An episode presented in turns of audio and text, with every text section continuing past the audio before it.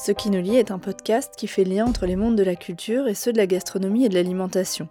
C'est un espace de liberté qui permet d'aborder ces questions par des angles variés. Parce que notre nourriture est notre culture, parce que la question de l'alimentation est au cœur d'un véritable projet de société, la parole est donnée en priorité à celles et ceux qui s'engagent pour une société juste et respectueuse du vivant. Chaque mois, un nouvel épisode est mis en ligne et vous permet de découvrir des femmes et des hommes venus d'univers très différents. Les épisodes de cette cinquième saison donneront la parole à des personnalités qui font lien entre des pratiques artistiques et culturelles et les cultures culinaires. Je suis Camille Brachet et mon invitée est Catherine Floïc. Je l'ai rencontrée le 24 mai 2022 à Paris, dans une brasserie de son quartier, comme vous le percevrez à travers l'environnement sonore propre au lieu. Catherine Floïc est éditrice, elle dirige les éditions Atelier d'Argol, spécialisées dans des sujets en lien avec l'alimentation et la gastronomie. Nous avons évoqué son parcours, puisqu'à l'origine, la maison d'édition publiait des ouvrages consacrés à la littérature, à la poésie et à l'art. Le moteur principal de Catherine Floïc étant la curiosité, nous sommes revenus sur les rencontres qu'elle a pu faire tout au long de sa carrière. Nous avons aussi abordé certains des sujets qu'elle a choisi de mettre en lumière, des auteurs, des liens entre art et littérature, mais aussi des questions liées au goût et des enquêtes sur des sujets clivants tels que l'huître, les semences ou le vin. Bonjour Catherine Floïc. Euh, alors vous êtes éditrice, aujourd'hui à la tête des éditions Atelier d'Argol, spécialisée dans des sujets en lien avec l'alimentation et la gastronomie, euh, mais vous avez commencé par publier des ouvrages euh, en lien avec l'art, la littérature et la poésie. Alors est-ce que vous pouvez revenir sur votre formation professionnelle et m'expliquer comment vous en êtes arrivé à monter votre propre maison d'édition? Il y en a eu plusieurs qui se sont succédés. Est-ce que vous pouvez revenir là-dessus s'il vous plaît? Donc euh, historiquement, j'ai plusieurs, euh, plusieurs vies en fait. Avec mon mari, on a, on a créé une maison d'édition autour de l'art contemporain. Et lui-même s'est orienté vers le patrimoine et moi vers l'art et la littérature. Ça s'est fait en quelques années, en ayant chacun aussi nos activités euh, parallèles. À la fin des années 2000, ce qui correspond un peu à une crise qu'on vit aujourd'hui, mais qui a été très ponctuelle et très peu su du public. Avec le, 11 septembre, il y a eu une catastrophe économique euh, générale, mais dans le domaine de tous les produits, comme les, livres et les livres notamment un petit peu marginaux, qui étaient des livres d'art ou des livres sur le patrimoine, tout s'est effondré. Donc on a terminé les éditions Floïc à cette époque-là. Et avant les éditions Floïc, euh, vous aviez une revue d'art, non? Alors la revue, elle était dans les éditions Floïc, c'est ça. C'est la revue Haïti dans les années 80 qui s'est appelée 90. Donc c'était parallèlement à nos activités professionnelles, chacun ensemble. Et, vous, faisiez quoi? Alors moi j'ai une formation, alors j'ai fait plusieurs choses. D'abord mère de famille nombreuse, c'est très important dans mon parcours. Des études de linguistique, euh, de psychologie et orthophonie, parce qu'en fait ce qui m'intéressait c'était le langage. Donc j'ai écourté des études de médecine et je me suis dirigée vers les, ces questions du langage, de l'expression, euh, qui me touchent beaucoup. Et en fait il y a un fil rouge qu'on retrouve dans tous les questionnements de tout ma carrière, si on peut dire, enfin, de l'évolution de, mes questions. Donc ça s'est fait comme ça. L'art contemporain, à l'époque, c'était dans les années 80, c'était très, très intellectualisé. Il y avait une revue qui s'appelle Art Presse, qui existe encore, mais qui était vraiment des, des textes théoriques euh, autour des sciences sociales, comme, comme à l'époque, euh, pas d'images, euh, des liens aussi avec le milieu galerie.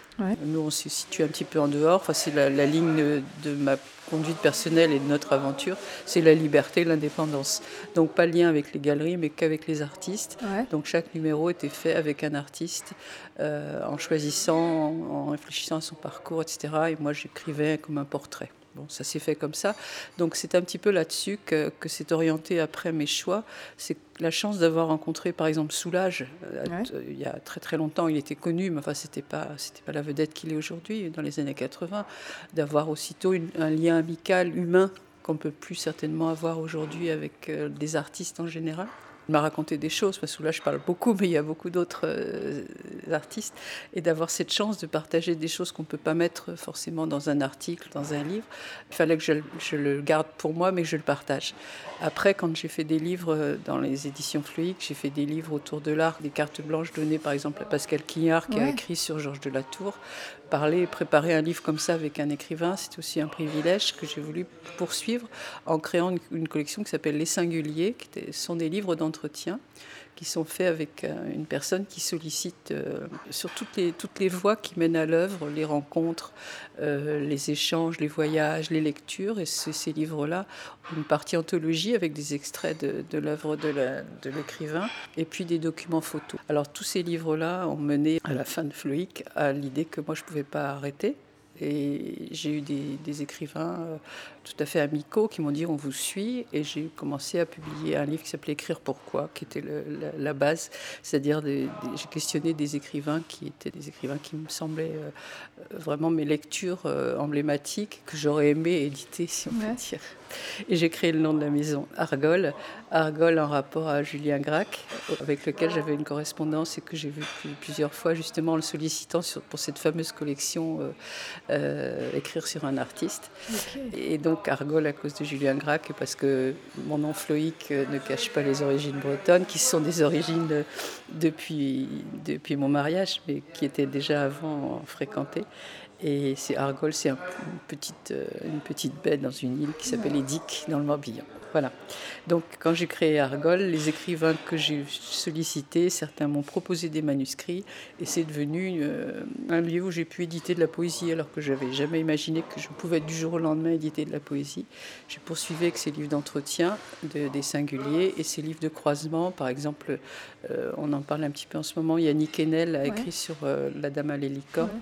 Et ça, c'est un des premiers livres que j'ai publié. Euh, voilà, ça situe à peu près l'espace Argol. Argol, euh, maintenant, je publie plus Argol. Ça, bon, ça, ça reste entre nous. Bah, c'est indiqué sur nous. votre site. Euh, je crois qu'il n'y a plus de nouveaux. Voilà.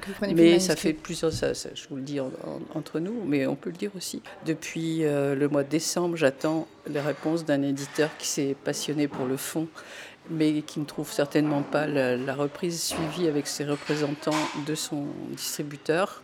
Donc Argol est entre parenthèses. Et si c'est pas repris, ça veut dire que c'est fini, ça veut dire que c'est un fond de livre, il y a une soixantaine d'auteurs euh, qui va au pilon. c'est dommage. On ne peut même pas faire un don aux bibliothèques, ils n'en veulent pas. Donc voilà, Argol est, est en suspens pour l'instant. Ok. Alors l'art, la littérature, la gastronomie, donc pour moi ça me semble assez cohérent. Euh, mais vous avez aussi dit euh, dans une interview que pas un livre de cuisine ne vous avait inspiré, mais que la littérature et la poésie, oui. Alors comment s'est fait pour vous le glissement de l'édition euh, littéraire, artistique, etc. aux thématiques liées plus à, proprement à la gastronomie et à l'alimentation? Mmh. Avec les ateliers d'Argol, là, du coup. Donc, euh, en étant éditeur, euh, mère de famille, euh, en aimant beaucoup la cuisine, mais pas les livres de recettes, mais plutôt une cuisine un peu inventive, beaucoup de marchés, notamment en Bretagne, de pêche, etc.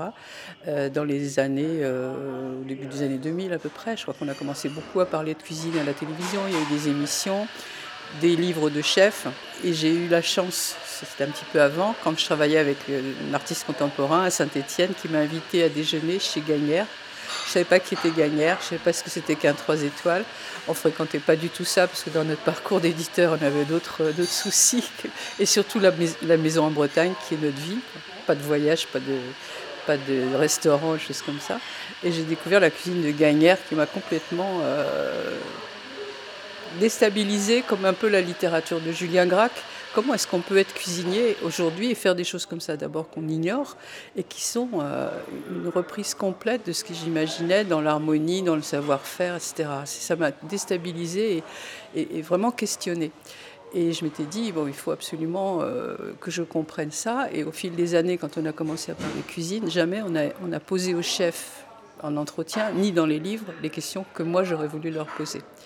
Donc en 2000, je ne sais plus combien, j'ai envoyé une lettre à Gagnère en lui disant que, avec le modèle de livre des singuliers, que j'aimerais vraiment faire un livre comme ça avec lui, parce que ce qu'on entendait, c'était sur, euh, enfin, j'ai rien contre RTL, mais un entretien de Gagnère sur RTL dans les années 2000, euh, c'était pas, ça n'allait pas loin. Hein. Surtout que lui a des choses à dire qu'il ne savait pas qu'il pouvait dire encore.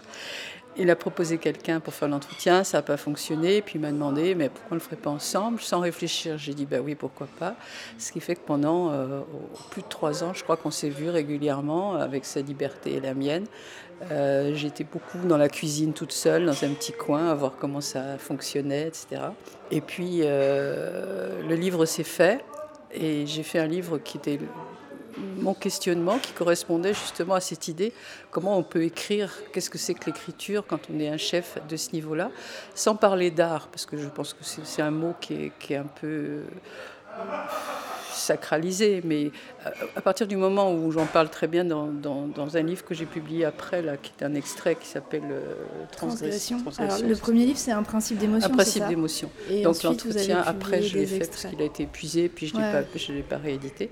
Donc c'était ce livre de, euh, pose toutes les questions vraiment de la création, alors que dans, dans un principe d'émotion, c'était tout ce que je pouvais demander à un chef. Alors sa vie, ça a commencé comme ça pendant plusieurs euh, mois, disons, parce qu'il fallait qu'il mette à plat un petit peu, et puis que moi je sais bien écouter. Là je parle, mais je sais beaucoup écouter. Et puis euh, les questions même économiques, les questions d'équipe, et surtout, donc qu'est-ce que c'est qu'un plat, qu'est-ce que c'est qu'un menu, une carte, comment on fait les choses, comment on fait les accords, et qu'est-ce qui se passe dans sa tête? Mm, mm. Et ça, c'était vraiment mon idée, on est arrivé très loin, parce que c'est quelqu'un qui, au fur et à mesure, a appris à verbaliser, à, dire des choses qu'il n'avait jamais eu l'occasion de faire. Et il me l'a dit d'ailleurs, comme Grébeau, avec qui j'ai fait un livre d'entretien aussi quelques années après, qui m'a dit que vraiment pour lui c'était une expérience, euh, ça l'avait appris à réfléchir, à poser des questions et à verbaliser sur des sujets sur lesquels il ne se serait jamais arrêté. forcément l'habitude de réfléchir. Donc ce livre, il est assez unique. Quand il est sorti, comme ce n'était pas un livre de recettes ben, et que je ne suis pas une grande maison d'édition, il a eu son public et son intérêt et son retour. Euh, euh, un journaliste m'a dit, euh, vraiment j'aurais aimé l'écrire. Bah et on m'a dit aussi, il y avait un avant et un après. Oui, surtout qu'à cette époque, on ne donnait pas la parole au chef comme c'est le cas aujourd'hui. C'était dans un contexte totalement différent et c'est vrai que c'était assez avant-gardiste comme démarche. Et donc ce livre, il, il, a, il a trouvé sa place quand même. Bah, évidemment, du côté du chef, il y avait de la communication, ce qui fait que pour une petite maison d'édition, le problème aussi, c'est la communication. On peut envoyer des livres à des, à des médias, mais moi, comme je ne suis pas attachée de presse et je n'ai pas non plus l'envie ni le culot, disons, de ressolliciter, ça tombe un petit peu à l'eau, ce qui est le cas pour beaucoup de livres. Donc Gagnère, il avait ce support euh, du nom et puis de la structure de Gagnère, c'était bien. Et j'ai eu beaucoup de sollicitations après de chefs qui voulaient faire le même livre donc, ce qui n'est pas du tout mon choix pour la qualité de ces chefs-là et pour l'idée de, continuer. Mais j'avais l'idée de continuer une collection euh, que j'ai pas pu faire sur le plan financier, c'était, c'était trop risqué. Euh, j'en ai fait un avec, avec Grébeau, il y en a eu un avec David Toutain. je voulais Adeline Grattard, euh, Inaki Spitarté, et puis bah, j'ai, j'ai Vous aviez une petite liste euh, donc voilà, et ce, parcours avec Gagnère m'a montré, comme pour les livres que j'ai faits en tant qu'argole, c'est que je ne voulais pas faire ce que les autres faisaient, mais ce que je ne trouvais pas à lire moi en librairie ou, dans les livres anciens en, bibliothèque. Donc j'ai créé, disons, des, des, voix qui étaient les miennes. Euh, des voix E, e et des voix X. Donc le, livre de Gagnère, euh, il n'y a pas eu de suite, mais ça m'a permis de comprendre que je cherchais des, réponses, moi, tout ce qui touchait au goût, tout ce qui touchait à l'esthétique de la cuisine. Il y avait quelques essais, mais pas des livres, surtout sur le goût. Et donc euh, j'ai fait ces premiers livres, le livre qui était La mère d'Emmanuel Giraud, qui était vraiment le livre formidable qui m'a pu après montrer aux autres auteurs que je citais ce que j'attendais. C'est une carte blanche autour de, l'Italie, autour du goût amer. Et j'ai publié comme ça euh, toute une série de livres. on arrivait à avoir épuisé le goût, mais on passait à autre chose, on en parlera. Euh, en fait, on sent quand même que vous avez un goût euh, très fort pour les entretiens, la discussion, parce que c'est beaucoup des livres d'entretien que vous faites. Euh, avec des profils d'interviewés très différents. Moi, je sais que je crois que je vous ai découvert euh, il y a longtemps avec votre livre d'entretien de Philippe Dian, euh, qui était voilà, qui n'a rien à voir, mais qui était une super interview. donc Pierre Gagnère, on vient d'en parler. Comment est-ce que vous faites vos choix alors, c'est la personnalité, le sujet, un mix des deux. Enfin, là, vous avez donné des noms de personnes que vous aimeriez, que vous auriez aimé dans, dans la gastronomie interviewée. Dian, je crois que vous le connaissiez pas si bien que ça. Bah, je connaissais en tant que lectrice, hein, absolument. Dans aucun cas, c'est des gens auxquels j'envoie un courrier en leur expliquant ce que je fais. Alors, Jean, à l'époque, il n'était pas du tout. Euh, enfin, moi, je n'étais pas du tout connu. C'était dans, dans, le cadre de, des premiers livres que j'ai fait, des livres de cette collection Les Singuliers. Vous ne bah, connaissiez pas personnellement Vous ah, avez envoyé un courrier non, absolument pas. Et euh, à l'époque, bah, il avait écrit notamment 37.2 le matin, qui était pour moi, en tant que lectrice et dans le milieu de la littérature, il a été à la fois euh, perçu comme des gens, par des gens qui étaient de vrais critiques littéraires, comme une, espèce d'évolution, de, révolution mm-hmm. d'écriture, et puis par un grand public. Et donc, moi, je trouvais ça intéressant de savoir qui il était, parce que dans les entretiens, c'est pareil, il posait pas, il répondait pas, toujours aux bonnes questions. J'ai envoyé une lettre pour, pour écrire un, livre sur l'art, sur un artiste. Oui, oui. Voilà.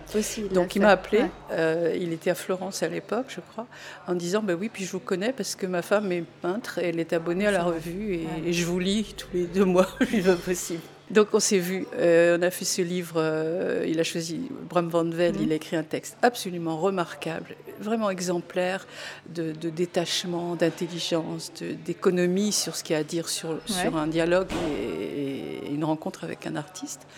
Et puis bah, après, donc, euh, comme euh, on s'est rencontrés, j'ai proposé ce livre qui a été le premier de la série Les Singuliers. Euh, j'en ai fait un autre sur Paul Nison, qui est un écrivain suisse, qui est pour moi un grand, grand écrivain.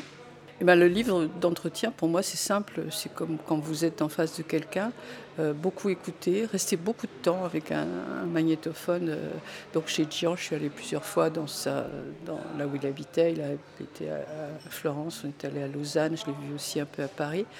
Et ben, on vivait ensemble et puis lui posais des questions. Alors j'ai appris tout ce qui était littérature américaine que je ne connaissais pas, parce que pour construire le livre, il fallait aussi les parties de, dans les marges. Donc il me questionnait, il m'a laissé choisir tous les, tous les, toutes les marges d'extraits. donc j'ai à la maison euh, des gens que je connais connaissais pas, Dixon, des ah, gens comme ça que j'ai découvert. Et puis une amitié euh, qui est restée vraiment encore euh, longue et fidèle, comme c'est quelqu'un qui est une belle personne, qui a une espèce d'image d'écrivain rock un peu marginal. Mais enfin bon, depuis, au fil des années, ça s'est amélioré. Il parle beaucoup de sa femme, de ses enfants, de ses petits-enfants, mais c'est vrai, c'est un homme. Ah comme Gagner, ce sont des gens qui sont euh, des gens entiers, simples, sincères et qui ont un parcours euh, singulier, c'est le cas de le dire, hors des modes, hors des, mm. influences. Et ce qui est très intéressant, c'est qu'en fait, vous vous inscrivez à chaque fois dans un temps très long. C'est des, des, entretiens qui s'étalent sur. Enfin, le, questionnement, les rencontres s'étalent sur plusieurs années. Et ça, je crois que c'est extrêmement rare dans un. Aujourd'hui, tout va très vite. Les journalistes font des interviews. Voilà, ils ont 30 euh, minutes pour rencontrer une personne, c'est terminé. Il faut écrire le papier, il faut qu'il soit sorti le lendemain. Là, vous êtes vraiment dans un temps très très long qui est vraiment en dehors de tout. Et je crois que c'est ça aussi qui donne des choses euh, si singulières, d'une qualité euh, aussi exceptionnelle. C'est vraiment ce temps long, parce que vous prenez le temps de connaître les gens. C'est ça, c'est l'idée que j'ai à apprendre de, gens que j'imagine sous certains angles et, il faut que je les, pousse un petit peu, mais pas beaucoup parce qu'ils parlent beaucoup seuls, pour les connaître mieux et puis poser ces questions dont j'ai pas de réponse dans les autres entretiens, mm. tout simplement. Donc euh, pour les cas de, livres où j'ai fait des enquêtes après, c'est la même chose. C'est l'idée que moi j'ai envie de savoir j'ai envie de connaître, je suis curieuse. Je crois que c'est ça en fait. Je suis curieuse et j'aime bien découvrir les gens. Puis ça se passe bien, j'ai pas de relation de pouvoir, euh, je suis pas pressée. Donc euh, tout est ah, mis là et on passe un bon moment. le contexte est idéal. Alors vous avez aussi euh, publié deux ouvrages dans une collection, la collection Vivre, donc Vivre avec un S, consacrée à l'alimentation durable. Euh, qui sont vraiment des mines d'informations sur des sujets, alors deux sujets plutôt sensibles, hein, euh, les huîtres en, numéro un et les semences ensuite. Euh, vous dites que cette collection s'adresse à tous ceux qui recherchent une information libre, ouverte, objective, complète, claire et compréhensible sur un sujet. Alors en donnant la parole à de nombreux spécialistes sur ces sujets, vous produisez des ouvrages très engagés euh, sur le plan écologique en particulier. Diriez-vous que vous êtes une éditrice militante euh, et quel rapport vous avez avec l'engagement politique euh, dans, dans, votre, dans votre rapport aux textes que vous publiez? Est-ce que vous considérez que ce sont des textes politiques, des textes engagés? Si on peut revenir à la littérature, dans littérature par exemple, je pense qu'un texte de poésie, il n'y a pas d'engagement politique au sens noble du mot que, que dans, la, dans la poésie. Euh, il y a des romans, il y a des essais, des choses comme ça, mais euh, pour moi, l'idée, c'est qu'on est inscrit dans un monde avec des rapports avec les gens autour de soi. Euh, pour moi, la valeur de la famille, de la, de la transmission sont des valeurs importantes. Et donc ça, ça va avec l'idée qu'on est dans un monde d'écriture, de lecture, avec toutes les bibliothèques, etc. Et de l'autre côté, dans un monde de la nature, euh, où on vit, où vivent mes petits-enfants, et je ne sais pas dans quel avenir ils vont vivre.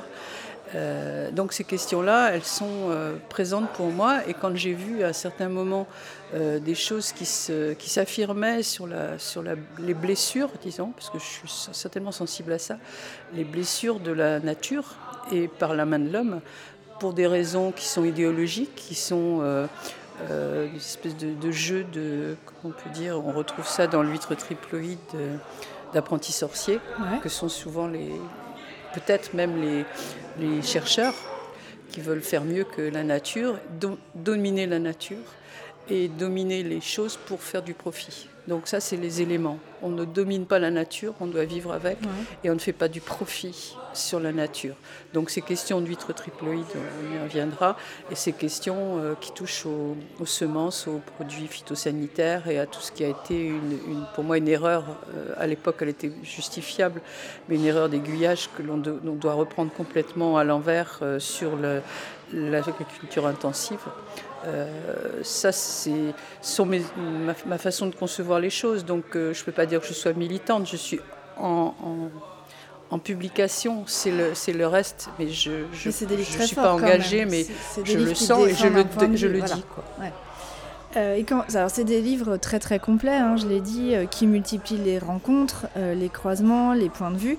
Euh, comment est-ce que vous procédez quand vous produisez ce genre d'ouvrage? Euh, J'imagine que vous êtes aussi sur un temps long, parce que rien que le temps de faire tous ces entretiens, ça ne doit pas se faire euh, très vite.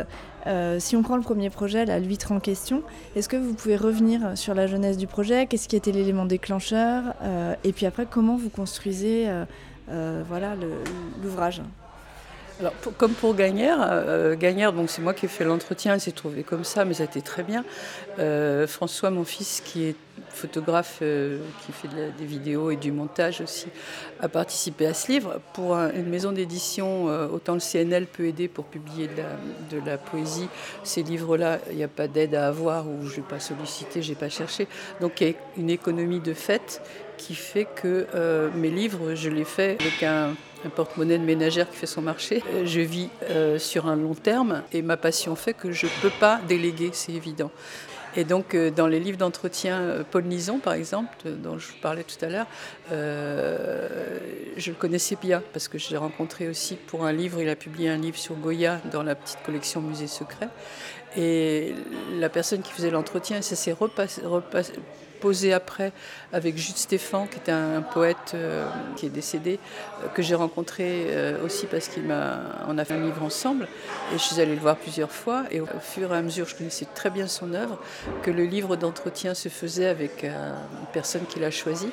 Je savais qu'il manquait le cinéma, dont il me parlait énormément, le tennis, le foot, mais ah. c'était des sujets pour un, vraiment l'intellectuel avec une culture classique et tout, et personne ne lui demandait. Donc j'ai dit, faut aller, faut, faut aller par là.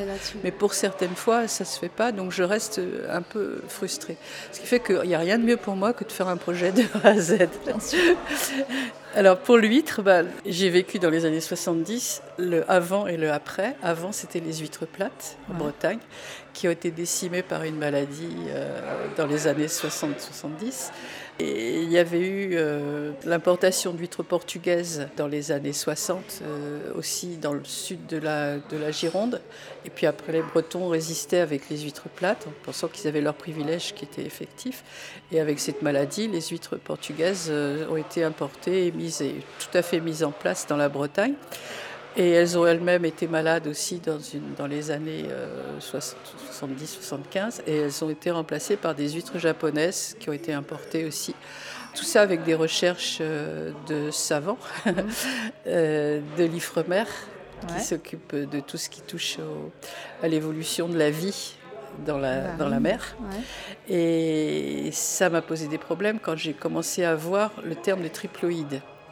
Donc euh, c'est dans les années 2000 à peu près, bah, peut-être un peu avant, j'avais lu certainement un article disant que l'IFREMER, donc c'est l'équivalent de l'INRA, c'est un institut national qui fait de la mhm. recherche pour tout ce qui est euh, euh, poissons, euh, algues et tout ce qui vit en mer, avait mis en place en laboratoire un, type d'huître manipulé, non pas génétiquement, mais manipulé par des croisements naturels hein, dans des bassins, Et, ces huîtres-là euh, sont stériles puisqu'elles n'ont pas toute la, constitution euh, génétique qu'il faut.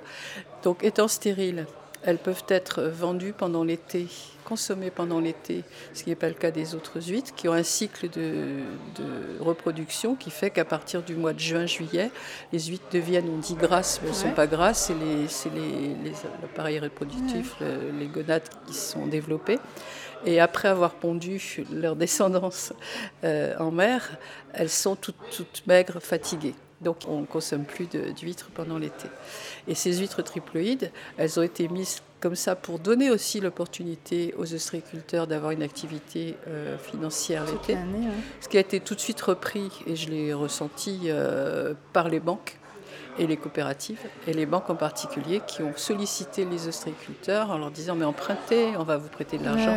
C'est un avenir formidable pour vous, il n'y a pas de saison, il n'y a pas, de, il a pas de, de problème. Ce sont des huîtres qui naissent en laboratoire on vous envoie des huîtres dans des petits, dans des petits trucs en clé là, des petits des containers. Même vous pouvez les recevoir en chronopost si vous voulez, et vous les mettez dans des poches. Et en deux ans, au lieu de trois ou quatre ans, elles se développent parce qu'elles se développent très vite. vite Elles font pas d'enfants, donc elles ne sont pas fatiguées. Et euh, voilà. Elles sont plus normées, elles ont toutes les voilà. Et donc j'ai entendu parler de ça, c'était quand même assez, pour moi, préoccupant parce que euh, on peut faire ce qu'on veut avec des poulets qui sont en batterie enfermés ou des cochons peut y avoir des maladies, c'est pas compliqué. Ce qui se passe malheureusement avec les canards et, mmh. les oiseaux, on abat un troupeau. Mais quand on fait des choses en mer avec le risque de, cette ouverture complète, il n'y a pas de limite, c'est quand même inquiétant. Et pour savoir qu'en Bretagne, l'endroit où je vais en vacances, il y a des photos dans le livre, on va se baigner, on a autour de soi des millions d'huîtres qui sont devenues maintenant de, comme une variété euh, invasive. C'est pas la peine de, faire quoi que ce soit. Il y en a des, des, huîtres naturelles, il y en a partout. Seulement, ça demande du travail, ça demande de l'inquiétude, parce qu'il y a des, moments où il fait chaud, il y a des maladies. Et ces huîtres triploïdes, elles ont déclenché aussi, et c'est dit parce que j'ai fait les recherches suffisantes, j'ai rencontré d'entretien en entretien les personnes qui pouvaient donner ces paroles qui étaient un petit peu cachées. Euh, il y a eu une, période où les huîtres sont mortes, il y a eu une mortalité énorme, et il est dit dans le livre, avec un retraité de l'Ifremer, qu'il y a eu des choses qui ont été faites en laboratoire sur la fameuse préparation de ces huîtres qui étaient fragiles. Ces huîtres ayant attrapé un virus, euh, herpès, euh, parce qu'elles sont, elles, sont fragiles, elles ont communiqué tout ça, euh, tout le reste aux, autres, mm. et il y a eu une mortalité énorme. Donc ces questions-là, c'est irritant, c'est pas possible. Et il fallait que je trouve un peu des réponses. Donc je me suis lancée comme ça, à partir d'entretiens avec une personne. Je me suis dit, bah, il faudrait que je trouve l'IFREMER, parce que l'idée, c'est de rencontrer le pour et le contre, les vertueux et les non vertueux. Le politique aussi, euh, euh, j'ai rencontré Joël Labbé, qui est aussi un, entretien dans le livre des semences qui est très très émouvant et, très vrai, qui s'est défendu énormément pour que ces huîtres triploïdes soient indiquées chez les étiquetés. Oui, parce que c'est ça, le consommateur n'est absolument pas averti. Quand on mange une huître, on ne sait pas ce qu'on mange. Enfin, on faut demander au producteur, mais si on n'a pas d'échange avec le producteur, on ne peut pas savoir le poissonnier met poisson, enfin l'obligation de mettre poisson d'élevage, mais il n'y a pas l'obligation de mettre euh, huître naturelle née en mer. Donc il y a un mouvement de striculteurs qui affiche ça. Depuis, euh, ça revient du coup, ceux qui le font se mettent à le valoriser un peu plus. Oui, mais ça va pas plus loin avec le risque, le travail intense qu'ils ont, les, les, périodes de vente qui sont moins lucratives. Donc on retrouve ça dans le livre des semences et on retrouve là, euh, c'est l'idée du profit tout simplement. Commerce, profit, pour moi ça va pas avec la nature. Tout à fait. Mais ce que j'ai trouvé très intéressant donc, dans le livre, c'est effectivement qu'il y a des, des, points de vue très différents avec euh, des gros producteurs, des plus petits, des, des qui travaillent en naturel, etc. Euh, il y a aussi des interviews de chefs. Ce que j'ai trouvé assez dingue, en fait, c'est les mots de Pierre Gagnère, puisqu'on en parlait par exemple, qui lui, manifestement, en fait, euh, bah, ça, ça, le dépasse un peu. Il est un peu dépassé par le sujet. Les triploïdes, ça lui parle pas trop. Enfin, c'est pas si grave. Il veut des belles huîtres. Il considère que, que les huîtres Gilardo, c'est le top du top. Euh, voilà. Et c'est très étonnant, je trouve, que des chefs comme ça, de cette envergure, euh, soient pas plus concernés par le sujet.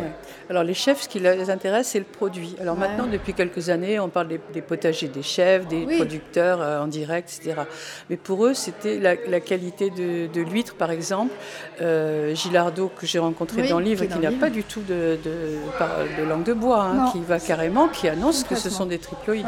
Et pourquoi? Parce qu'elles sont pareilles toute l'année. Donc les chefs qui veulent faire des, huîtres elles sont toutes pareilles, elles sont conformes, elles ont la même forme, le même poids et, la, même qualité, qui est une qualité euh, séductrice pour l'amateur d'huîtres. Alors moi j'ai évidemment mangé des huîtres triploïdes et on me demande toujours et alors on en mange tout le temps, on ne le sait même pas. Mais sachant qu'elles sont triploïdes, par exemple les huîtres qu'on a dégustées avec mon fils, on en parle souvent euh, dans, dans le, à 7, là, à côté de 7, qui sont aussi, c'est comme Gilardo, c'est euh, qui fait des huîtres euh, extraordinaires. C'est des huîtres magnifiques. Une coquille nacrée, régulière, belle. La bête est belle, elle a tout ce qu'il faut. Il y a un pied qui est musclé, qui est très bon. Et elles ont un goût qui, je pense, est de l'ordre de l'umami, qui, qui, sont euh, absolument séduisant. Il y a un peu de sucre, il y a un peu d'iode, et c'est une merveille. Et ces huîtres-là, si vous les cuisinez, elles restent entières, et elles sont pareilles, pareilles, qu'elles soient mm. au mois de juillet ou au mois de novembre, c'est pareil.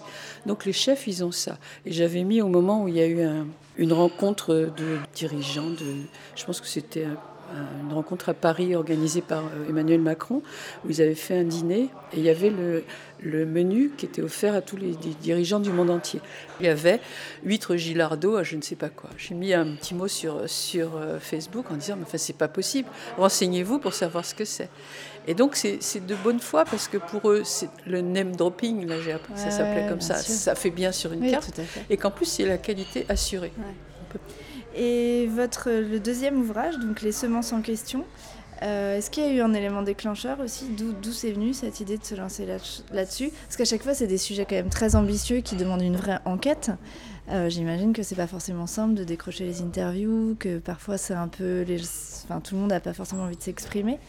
Bah pour lui, ça n'a pas été tellement compliqué. Je suis allée de l'un à l'autre. Euh, on m'a dit, il bah, faut que vous voyez, puis j'ai bien compris qu'il y en avait un qui s'appelait Marissal, qui est le, il l'appelle Dieu dans le milieu. C'est lui qui a, qui a, le plus grand nombre de, de laboratoires euh, pour, pour, vendre des huîtres euh, triploïdes du naissin.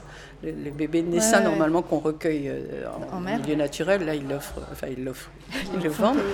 Et donc, il, lui m'a donné son entretien avec tous les excès que ça représente, enfin, avec des, choses qui sont même à la limite. Euh, sur la, génétique et tout, et les, les races. Mais c'est assez euh, étonnant d'ailleurs qu'ils se soient hein. livrés aussi facilement. Mais parce qu'ils sont naturels en fait, ils sont contents de, porter la parole, ils ne se rendent pas compte que ça peut être pris dans l'autre sens. Et pour les semences, c'est pareil. Alors les semences, l'idée, je pense, déclencheur, c'était euh, toujours un article dans le monde, j'imagine.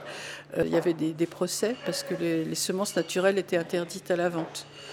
on avait fait des procès à, à des maraîchers qui vendaient leurs propres semences, c'est-à-dire qu'ils avaient une qualité de, tomates, mettons, qu'ils reproduisaient comme on avait toujours fait dans les jardins, eux-mêmes le faisaient et ils vendaient. Et, c'est, euh, ça s'appelle maintenant autrement, c'est le GNIS, le groupement interprofessionnel des semenciers, euh, qui est un groupement, alors tout à fait comme l'IFREMER, c'est assez ambigu parce que c'est à la fois l'État et c'est à la fois privé.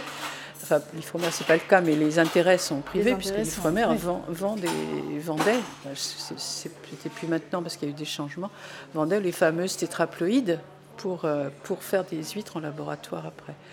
Et donc là, ça m'a quand même posé question et je me suis dit, bah, il faut que je vois ce qu'il en est. Donc j'ai commencé par voir un, maraîcher qui s'appelle Christophe Coligny, qui est mort euh, presque peu de temps après la publication du livre dont j'avais lu un entretien, qui était un type étonnant, euh, autodidacte dans le, dans le milieu qui avait 60, 55, 60 ans, qui m'a tout appris en fait. Et donc, euh, dans cette conversation, j'ai vu où je devais aller. Il m'a donné des noms de personnes aussi que je devais voir.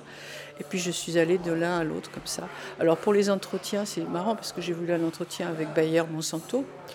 J'ai envoyé une lettre euh, pas mal en fait. J'ai réussi à avoir le site, le, siège social. Puis j'ai expliqué ce que je faisais. J'ai expliqué que ce n'était pas un livre contre ni un livre pour, c'est un livre objectif. Et on m'a dit oui. Et tous les entretiens, de, en général, je les fais relire. Et ils ont relu, euh, comme Ognis par exemple, la personne, euh, dont je ne sais plus le nom, qui est responsable et qui, fait, qui a fait l'entretien, euh, est capable de dire bon, les tomates, si on n'a pas le goût, on s'en fiche, c'est pas là qu'on le veut. Nous, on veut des tomates qui soient standardisées, bien homogènes, qui sont bien rondes, bien rouges, qui supportent les, transports. C'est ça l'idée. La parole, en fait, elle vient toute seule. les gens, ils, ils nous disent. Et même en faisant relire, il n'y a pas de censure. Donc moi, je ne suis pas agressive. Ils me prennent en tant que personne privée, mais en sachant, puisque là, par exemple, pour les semences, j'ai donné ce livre-là. Alors, vous avez une autre collection portée par les ateliers d'Argol qui s'appelle Paradoxe. Des textes plutôt courts, consacrés à des sujets précis. Alors ça peut être sur des saveurs, euh, avec l'astringent par exemple, écrit par Ryoko Sekiguchi, ou encore des produits, le chocolat euh, de Géraldine Pelé, des sujets plus larges aussi, hein, par les menus, une histoire de mots de Tristan Ordet. Vous m'avez apporté là euh, Pourri de Marie-Claire Frédéric, et il y a toute une collection comme ça. Comment vous qualifiez cette collection qui est à la fois très précise, mais qui en même temps englobe des sujets de nature très différente Comment est-ce que vous la construisez euh, Comment est-ce que les livres se font les uns après les autres Quels sont vos choix euh, C'est intéressant, je trouve, parce que c'est une c'est assez hétérogène finalement. Alors ça l'est devenu parce qu'en fait, comme je vous disais, quand j'ai fait le livre de Gagnère, l'idée de la collection, c'était une collection autour du goût. Euh, donc il y a eu La Mer, euh, effectivement, avec Ryoko, qui était, c'était ses premiers écrits sur le domaine et qui est devenu depuis euh, l'écrivain incontournable, la star qu'on voit partout. Donc elle a écrit L'Astringent et, et Manger fantôme, puis après elle a écrit Fade. Donc c'était autour du goût. Mais euh, autour du goût, il y avait évidemment des produits, des domaines sur lesquels je ne trouvais pas, moi en tant que lectrice en librairie, ces, ces livres-là. Ce pas des livres de recettes, donc c'est des livres qui sont une écriture exigeante, assez littéraire, comme un essai, une carte blanche. Par exemple, Marie-Claire Frédéric, elle a écrit ce livre emblématique pour moi qui est extraordinaire, Ni cru ni cuit. Et je me suis dit qu'il y avait quelque chose à faire avec elle, qu'elle a accepté. Donc ce livre pourri parle de la fermentation. C'est vraiment formidable. Alors il y a des domaines qui m'intéressent, comme le goût et le dégoût. Bon, Je n'ai pas encore trouvé l'auteur qui va rentrer dedans. Histoire d'ail, par exemple, c'est un auteur euh, qui est une de mes lectures euh, en poésie chez POL, Liliane Giraudon, qui m'avait euh, évoqué. Et ça, c'est un projet dont je pourrais parler, que je suis en train de faire pour les prochains livres. Euh, l'histoire d'Aïe, elle était en fait dans une famille de propriétaires euh, agriculteurs et elle a été dans un pensionnat de jeunes filles dans le Midi, donc c'était avec son Provence, quelque chose comme ça où là, tout d'un coup, elle a découvert qu'étant dans une grande liberté, d'abord dans la nature, et puis des parents ouverts, assez lettrés, elle s'est trouvée enfermée, et enfermée avec l'idée qu'on n'avait pas le droit de manger d'ail, il fallait perdre l'accent. C'était des marqueurs absolument euh, forts en, et qu'il fallait enfin, populaires, populaires qu'il fallait complètement couper. Et cette idée d'un marqueur euh, social dans la nourriture, c'est quelque chose qui m'intéresse beaucoup et que j'ai retrouvé dans un livre euh, d'Édouard Louis, il n'y a pas longtemps, où il a parlé de sa découverte déjà des, façons de manger d'aliments différentes. Quand il était enfant, c'était un milieu assez économiquement pauvre, donc c'était très très peu varié, et puis pas inspiré non plus par une maman qui avait peut-être euh, malheureusement pas la liberté d'avoir une fantaisie mmh. de cuisinière. Après, il a découvert ça dans un milieu d'une amie qu'il fréquentait. Et après, il est arrivé à Paris. Et dans le milieu homosexuel, il a fréquenté aussi des gens un peu fortunés, les grands hôtels. Et là, j'ai découvert à la fois l'évolution du goût, les gestes, l'image, la lecture d'une assiette. Et ce marqueur social qui est repris aussi par Didier Ribon dans ses textes, pour moi, c'est fondamental. Mmh. Donc il y a le goût et le dégoût qui m'intéressent, il y a ce sujet de marqueur social. Et puis euh, le prochain livre à paraître, qui est un peu dans l'esprit de Marie-Claire Frédéric, euh, euh, qui s'appelle Boyau, qui est écrit par Blandine Vier, qui est un auteur que j'ai sollicité. Comme maintenant, je peux faire, suivant les publications qu'ont fait des auteurs, je leur propose une voix et elle est tout de suite allée là-dedans. Donc Boyau, il n'y a rien d'autre à dire, saucisse, saucisson, etc.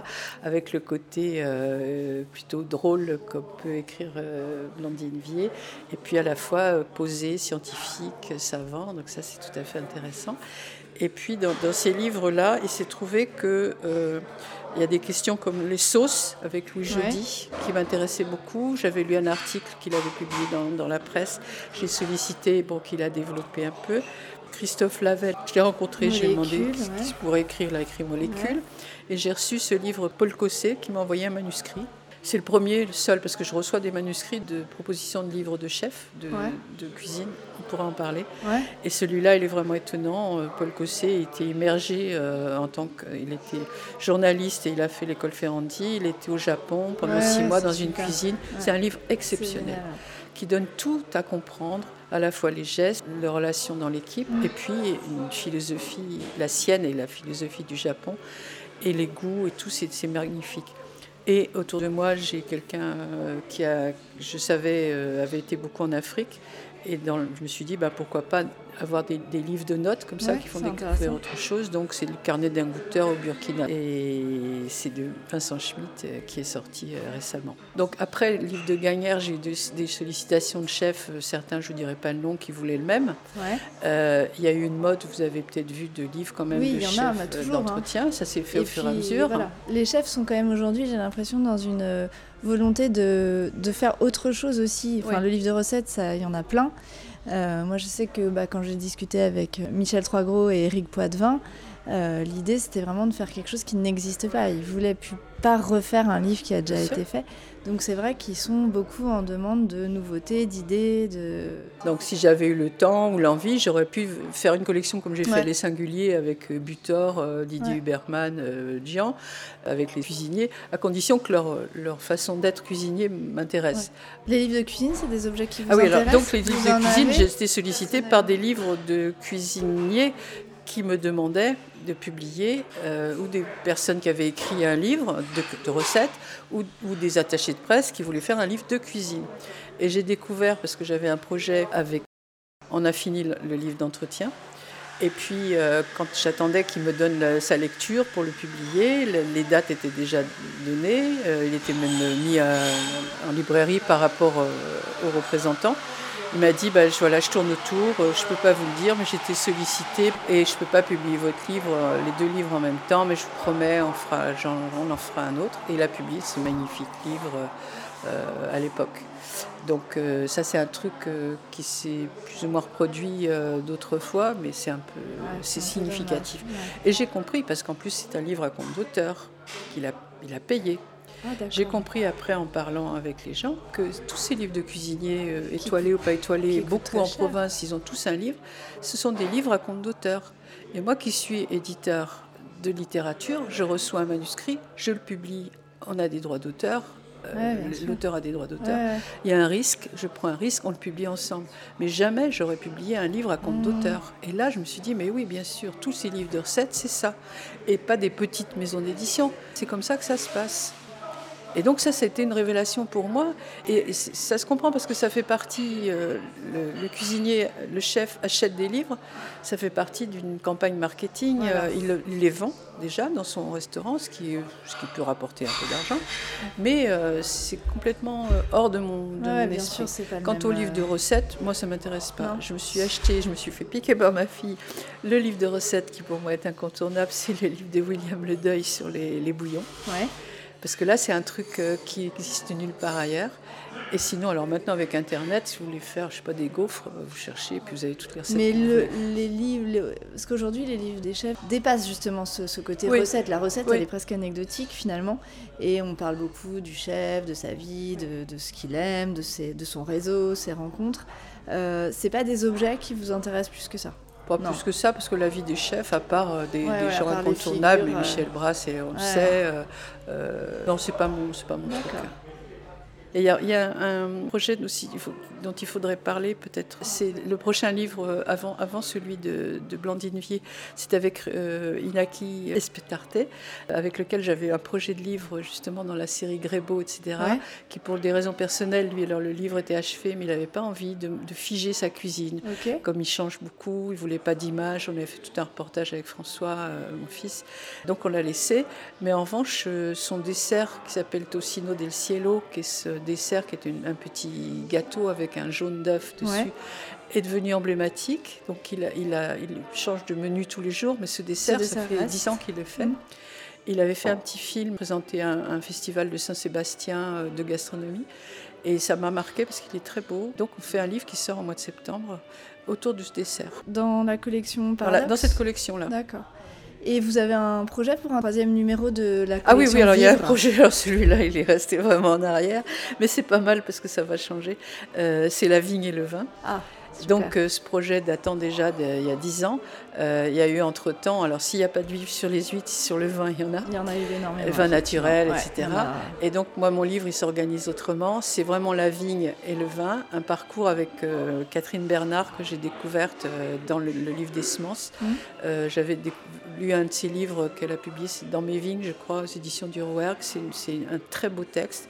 C'est une femme ancienne journaliste qui s'est installée dans le Languedoc qui a une pensée, une écriture euh, remarquable. Et donc à partir de, cette rencontre, ça, m'a fait évoluer sur plein de domaines. Donc il y a la vigne et le vin, il y a toute l'histoire de la vigne, euh, alors tout ce qui est permaculture, biodynamie, et l'alcool, l'alcoolisme. Donc ça, ça dérive là-dessus parce que j'ai trouvé qu'autour de nous, euh, il y avait des gens qui disaient, moi, enfin, il y a une jeune femme qui a écrit un livre comme ça, une journaliste aussi qui a parlé. Euh, qu'est-ce que c'est que le goût de l'alcool Qu'est-ce que c'est que le manque de l'alcool Comment on pense l'alcool, etc. Donc ça sera intégré ça. Et c'est prévu pour quand la, parution? Il n'y a pas encore de, date Disons deux ans. Dans deux ans, d'accord. Bah écoutez, merci encore. fait, quoi.